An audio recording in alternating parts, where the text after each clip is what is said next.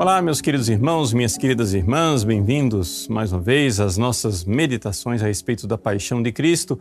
Aqui quem fala é o Padre Paulo Ricardo e vamos continuar a nossa meditação a respeito do grande amor de Cristo com o qual nós fomos amados na sua paixão. Nós estamos meditando passo a passo a história da paixão, como ela é narrada nos evangelhos. Nós iniciamos lá atrás com a agonia de Cristo no Horto das Oliveiras, todos os sofrimentos morais, espirituais de nosso Senhor, que recebeu no seu coração inocente e imaculado o peso dos nossos pecados. Depois Jesus foi preso e levado para um primeiro julgamento, julgamento religioso. Nesse julgamento religioso, Jesus foi condenado como blasfemo, porque os sumos sacerdotes né, é, viram que Jesus estava se colocando no lugar de Deus. Essa era a avaliação deles, que Jesus é um homem que se fez Deus. Na verdade, nós sabemos que é o contrário. Jesus é Deus que se fez homem. E é por isso que Jesus diz diante do sumo sacerdote: Eu sou, usando ali a própria palavra que Deus usou para se apresentar no Antigo Testamento a Moisés, na sarça ardente, dizendo: Eu sou aquele que sou. E ao mesmo tempo, Jesus também declara que ele é homem, o filho do homem virá numa nuvem em glória. Então, verdadeiro Deus, verdadeiro homem. Os sacerdotes proferem a sentença que Jesus blasfemou, rasgam as vestes e, com isso, rasgam o sacerdócio do Antigo Testamento. Mas, como eles não têm poder de levar Jesus à morte, eles têm que carregar Jesus até Pilatos para que Pilatos dê a sua chancela e ordene a execução, que Jesus seja crucificado. Pilatos, evidente, não vai condenar Jesus por ser filho de Deus, o Messias. Então os sumos sacerdotes inventam uma mentira e acusam Jesus de se colocar como um poder político. Jesus é rei. Jesus é um revolucionário que impede de pagar imposto a César e está se colocando como um rei político. Pilatos o interroga, vê que não é nada disso, ele vê que os judeus estão mentindo e então, para se livrar do problema, manda Jesus para Herodes. Porque Jesus vinha da Galileia. Herodes que já queria conhecer Jesus há muito tempo, pediu uns milagres. Jesus não dirigiu sequer uma única palavra a Herodes. E Herodes também não quis condenar Jesus. Chegamos então agora de volta para Pilatos. E Pilatos recebe Jesus pela segunda vez. Recebe a notícia de que Herodes não quis condenar Jesus e, portanto, tanto Pilatos como Herodes estão de acordo. Jesus é inocente. É o que nos diz o Evangelho, capítulo 23 de São Lucas. Pilatos declara: Eu interroguei na vossa presença e não encontrei nele culpa alguma daquelas que o acusais. Nem Herodes, porque vos remeti a ele e eis que nada foi provado contra ele que mereça a morte. Pilatos e Herodes então declaram a inocência. É evidente que os sumos sacerdotes não se contentam com aquela decisão e insistem, insistem muito. Agora então, Pilatos vai continuar as suas tentativas de eh, livrar Jesus da condenação. Ele primeiro Tentou declarando ele inocente. Depois tentou mandando para Herodes, querendo se livrar do problema. Agora, Pilatos propõe que ele seja receba uma anistia. Ou seja, era costume que na data da Páscoa um prisioneiro fosse libertado. Então Pilatos, no seu jogo político, acha que irá colocar os judeus numa decisão difícil, numa saia justa, se ele fizer os judeus escolherem entre Jesus e Barrabás. Barrabás tinha sido condenado exatamente pela mesma acusação que os judeus estavam fazendo de Jesus, ou seja, ele era chefe de um movimento político revolucionário. E então, ele Pilatos joga a decisão para o povo. Já que os sumos sacerdotes estão endurecidos, Pilatos, querendo se livrar daquela situação incômoda, faz um jogo democrático. Joga para o povo a decisão. Quem vocês querem que eu solte, que eu liberte? Barrabás ou Jesus? E aqui acontece uma daquelas coisas que são típicas da democracia. Ou seja, a democracia pode até ser um bom regime se fosse o regime em que as pessoas, baseadas na própria consciência, decidem e votam. Mas quando a democracia não é um julgamento de consciência, das consciências, mas é simplesmente fruto de uma propaganda, ela se torna a miséria que nós iremos presenciar com a escolha de Barrabás. Ou seja, Pilatos jogou a decisão para o povo, mas liderados pelos sumos sacerdotes, o povo manipulado caiu na propaganda. Ou seja, ao invés de votar julgando objetivamente se Jesus era culpado ou inocente, o povo seguiu a propaganda, a manipulação de marketing feita pelos sumos sacerdotes. É aqui a grande tragédia. Ou seja, a verdade ela não está submetida a voto. A verdade é verdadeira e continua sendo verdadeira mesmo que ela não seja popular. A justiça não é algo submetido ao voto. A justiça continua justo, mesmo que o povo seja injusto. E aqui então, ao invés de uma verdadeira democracia, o que acontece é uma plebocracia. Ou seja, a plebe manipulada pela propaganda decide soltar Barrabás. Se aquela plebe, ao invés de manipulada pela propaganda, tivesse sido educada pela verdade, não seria plebe, seria povo, seria povo de Deus, seria povo no qual Jesus reina e teriam decidido a verdade. Vamos parar um pouco e refletir a respeito desta libertação de Barrabás. O nome Barrabás ele também é muito simbólico. Barabba. Barabba em aramaico quer dizer filho, bar, abba, do pai. Nome curioso para um criminoso. E, no entanto, é o que acontece com todos nós. Nós que mereceríamos ser condenados ao inferno como filhos do diabo, Pode parecer muito dura a palavra de filhos do diabo, mas ela é usada por, pelo próprio Jesus no Evangelho de João.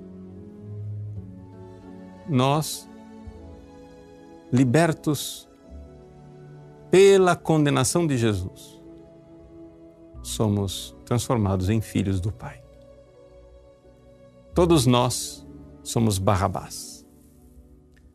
Todos nós, filhos da mentira, todos nós revolucionários, todos nós criminosos que somos, com nossas mãos tintas de sangue, mereceríamos a crucifixão e a morte. Mais do que isso, mereceríamos o inferno. E, no entanto, alguém vai para a morte pagar no nosso lugar, morrer no nosso lugar. Jesus morre no lugar de Barrabás. Jesus morre no nosso lugar.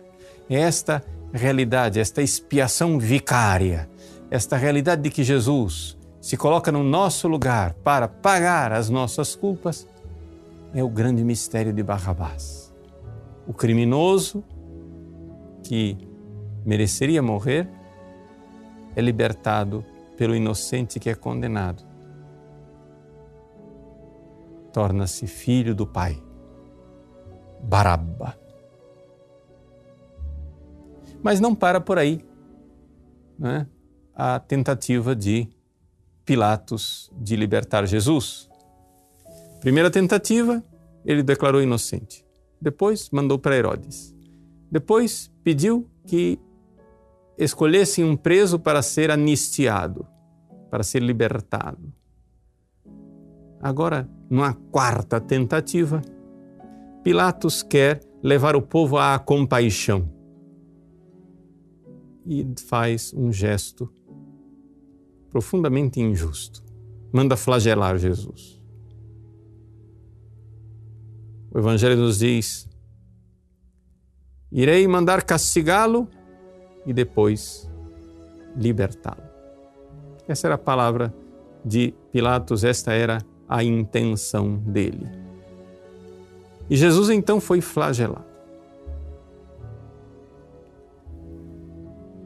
Pilatos queria que a punição fosse severa. Para quê? vendo aquele homem chagado, aquele homem dilacerado pelo chicote, o povo se compadecesse e dissesse: basta, já foi castigado suficientemente, vamos libertá-lo, vamos, movidos de compaixão, deixar que ele seja libertado. Mas nada disso aconteceu. O que aconteceu, na verdade, é que o povo, vendo sangue, teve mais sede de sangue. Jesus disse aos seus discípulos: Podeis beber o cálice que eu irei beber? E eles disseram: Podemos. Jesus tomou este cálice lá no Horto das Oliveiras, quando ele disse: Pai, não seja feita a minha, mas a tua vontade. Mas Jesus também perguntou aos seus discípulos: Podeis ser batizados com o batismo com o qual serei batizado? Na flagelação, Jesus recebe o seu batismo de sangue. Sim, a sua sagrada carne, o seu corpo inocente é flagelado, cruelmente aceitado Jesus se vestiu de sangue. O corpo ensanguentado, dos pés à cabeça. Além de flagelado cruelmente, coroado de espinhos. Ao analisar as feridas do sudário, o lençol que envolveu Jesus no túmulo, os estudiosos nos dizem que a flagelação que Jesus sofreu foi das mais cruéis e terríveis que já em si só teria sido suficiente para matar uma pessoa. No entanto, Jesus não iria morrer com a flagelação. Jesus precisava ser suspenso sobre o céu e a terra com a cruz. Meus queridos, vamos olhar um pouco para esta realidade da flagelação de Jesus. O seu corpo santíssimo e puríssimo flagelado foi açoitado para nos purificar. Naquele banho de sangue, todos nós precisamos ser banhados, todos nós precisamos ser lavados com este mesmo batismo. É isso que nos diz o profeta Isaías no seu famoso cântico do servo sofredor, no capítulo 53. Foi ele quem tomou sobre si nossas dores. Foi ele quem carregou a nossa miséria. Nós considerávamos como um castigado, um ferido por Deus, humilhado. Ele foi ferido pelas nossas iniquidades e esmagado debaixo de nossos crimes. Caiu sobre ele o castigo que nos traria a paz. Por suas chagas fomos curados. Eis aí. Eis que Jesus, flagelado e castigado, traz para nós a cura por suas chagas. Meus queridos, confiemos neste sangue redentor.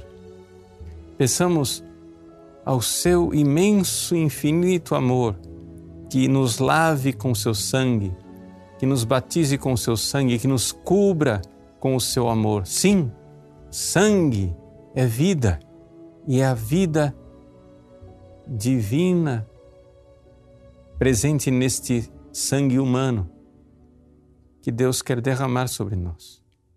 Façamos nessas meditações sobre a paixão um exame de consciência. Como é que nós temos nos comportado com a pureza dos nossos corpos, a castidade? Se nós temos verdadeiramente nos comportado de forma que o nosso corpo seja membro do corpo de Cristo e não membros de uma prostituta para usar a linguagem que usou São Paulo. Nós precisamos nos deixar tocar pelo sangue de Cristo. Assim que Jesus foi flagelado, coberto com um manto de púrpura para se escarnecer dele como rei, Assim que Jesus foi coroado, mas com a coroa de espinhos, assim que colocaram uma cana em suas mãos como se fosse um cetro real, e xingado pelos soldados romanos, Jesus foi trazido até a presença de Pilatos, desfigurado. E Pilatos então deu, fez aquele passo que ele achava que seria um golpe de mestre da sua propaganda, da sua forma de manipular o povo e as massas. E então tomou Jesus e apresentou ao povo e disse: Ecce homo. Eis aí o homem. Eis aí o homem. Mas Pilatos, que esperava compaixão, encontrou somente o ódio que gritava: Crucifica-o, crucifica-o, crucificam. Nem uma centelha de humanidade, nem uma centelha de, de dó, de compaixão, de misericórdia. O povo, como uma malta enlouquecida,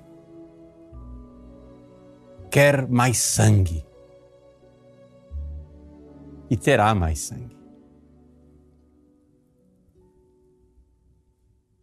O povo de Deus foi constituído no sangue de Jesus. Mas, meus queridos, para receber os benefícios do sangue de Cristo derramado naquela flagelação, nós precisamos olhar para Ele com fé. Pilatos, como um ministro da providência divina, iníquo, sim, pecador, sim, pagão, sim, cético, sim, cínico, sim, mas Pilatos, sendo instrumento de Deus, nos apresenta: Reis o homem. Coloquemos-nos em adoração diante da majestade de Cristo. Aos olhos humanos, é um rei pífio, é um rei de chacota, de burla,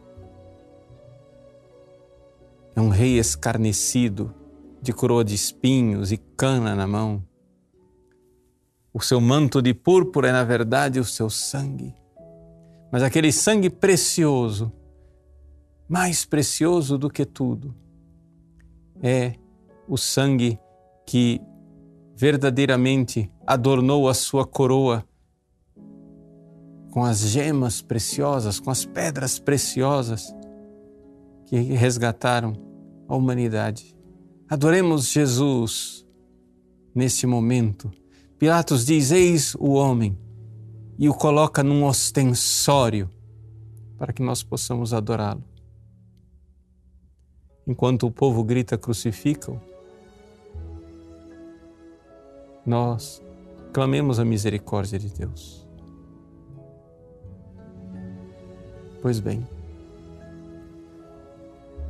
os judeus que até então tinham apresentado Jesus como um agitador político, como um rei secular, como um poder, vendo que aquela acusação não funcionava, os judeus então finalmente apresentam para Pilatos o que eles realmente pensam. No capítulo 19 de São João. Nós temos uma lei. E segundo essa lei, ele deve morrer porque se fez filho de Deus. Pilatos, cético, Pilatos, sem crer na verdade e sem crer em religiões, quando ouviu que Jesus estava sendo chamado de filho de Deus, ficou abalado. Encheu-se de medo. Até então, o homem que estava tentando manipular as massas e se livrar de compromisso, olha assustado para Jesus e pergunta: De onde és tu? Sim, até Pilatos começa a suspeitar que existe algo de divino naquele homem. Até Pilatos começa a suspeitar que existe algo de outro mundo. Claro que também, além desta realidade toda, havia a própria mulher de Pilatos, que a tradição conhece o nome Cláudia. Pois bem, Cláudia foi até Pilatos dizendo ousadamente que este homem era justo, era inocente. Eu tive um sonho com ele. Não não se meta com ele. Não te intrometas. E, no entanto, Pilatos, vendo que aquele homem tinha algo de sobrenatural, quer pelas acusações dos judeus, quer pela defesa da sua própria esposa, conforme está no Evangelho de Mateus, capítulo 27, Pilatos fica irritado. Irritado com aquela situação toda e se volta para Jesus. Vejam, até aqui, Jesus tinha respondido todas as perguntas de Pilatos. Quando Pilatos pergunta: De onde és tu? Jesus fica em silêncio. Fica em silêncio por quê? Porque Pilatos já não merecia mais uma resposta. Jesus, que conhece os corações, estava vendo que Pilatos estava convicto de que ele era inocente, mas Pilatos não iria agir conforme esta sua convicção.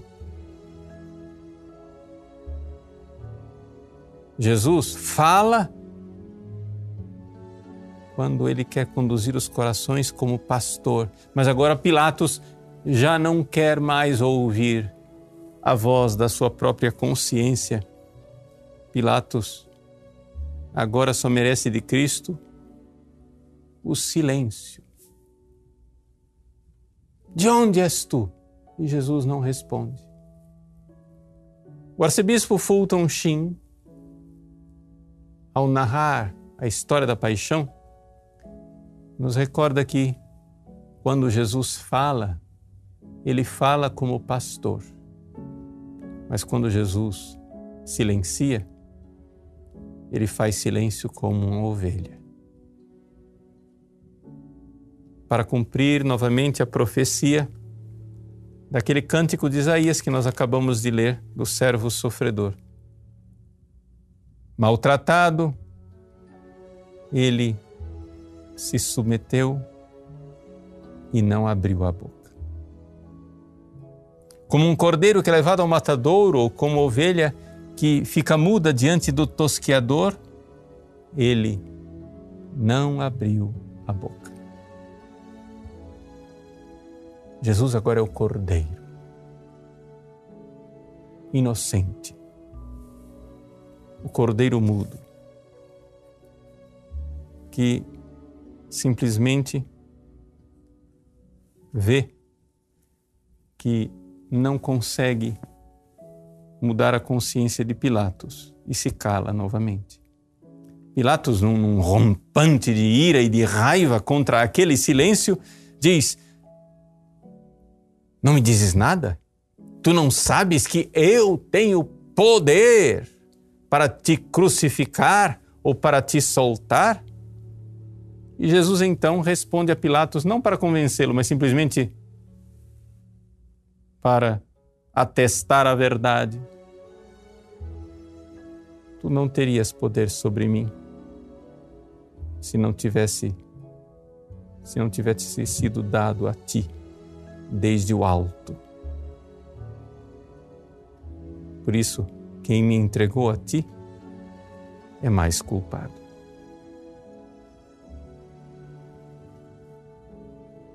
Pilatos, cínico e cético, peca por ignorância. Mas Caifás, sumo sacerdote, peca conhecendo, porque conhece a palavra de Deus. Judas peca conhecendo, porque conheceu quem era Jesus. Meus queridos, então aqui finalmente se dá a condenação. A condenação final de Jesus, Pilatos, numa cena teatral e política, se senta na cadeira do julgamento e lava as mãos. Lavando as mãos, Pilatos, no entanto, não se livra da culpa. Aquilo é simplesmente um ritual teatral que não irá lavar a sua consciência. Por todos os séculos, a igreja irá repetir: padeceu sob Pôncio Pilatos. Jesus padeceu debaixo do poder mundano do cínico Pôncio Pilatos. Pôncio Pilatos que não teria sido conhecido na história se não fosse por esse julgamento iníquo daquele que lavou as mãos, fazendo teatro diante do povo. Mas suas mãos continuaram infectadas do pecado. Mas a culpa não é somente de Pilatos. A culpa é de todos nós, é de toda a humanidade. E é por isso que o povo gritou: O seu sangue caia sobre nós e sobre os nossos filhos. Vejam que maldição terrível, que coisa, que palavra trágica o povo pronunciou sobre si naquele momento de injustiça suprema, atraindo sobre si a culpa e a maldição daquela condenação do inocente de Deus, de Deus que se fez homem. Mas aquela maldição não foi ouvida pelo céu. Eles invocaram sobre si uma maldição, mas Jesus, inocente que está ali para ser crucificado, não ratificou essa sentença. Por quê? Porque vários daqueles que ali estão um dia serão redimidos e lavados não pelas águas podres de Pilatos, mas pelo sangue precioso de Cristo. Sim, Nicodemos será salvo. José de Arimateia será salvo. São Paulo, que faz parte daquele povo, será salvo. E nós, e nossos filhos, se crermos em Jesus, seremos salvos. Que alegria saber que no batismo de sangue de nosso Deus, nós fomos batizados e purificados de nossos pecados. Deus abençoe você. Em nome do Pai e do Filho e do Espírito Santo. Amém.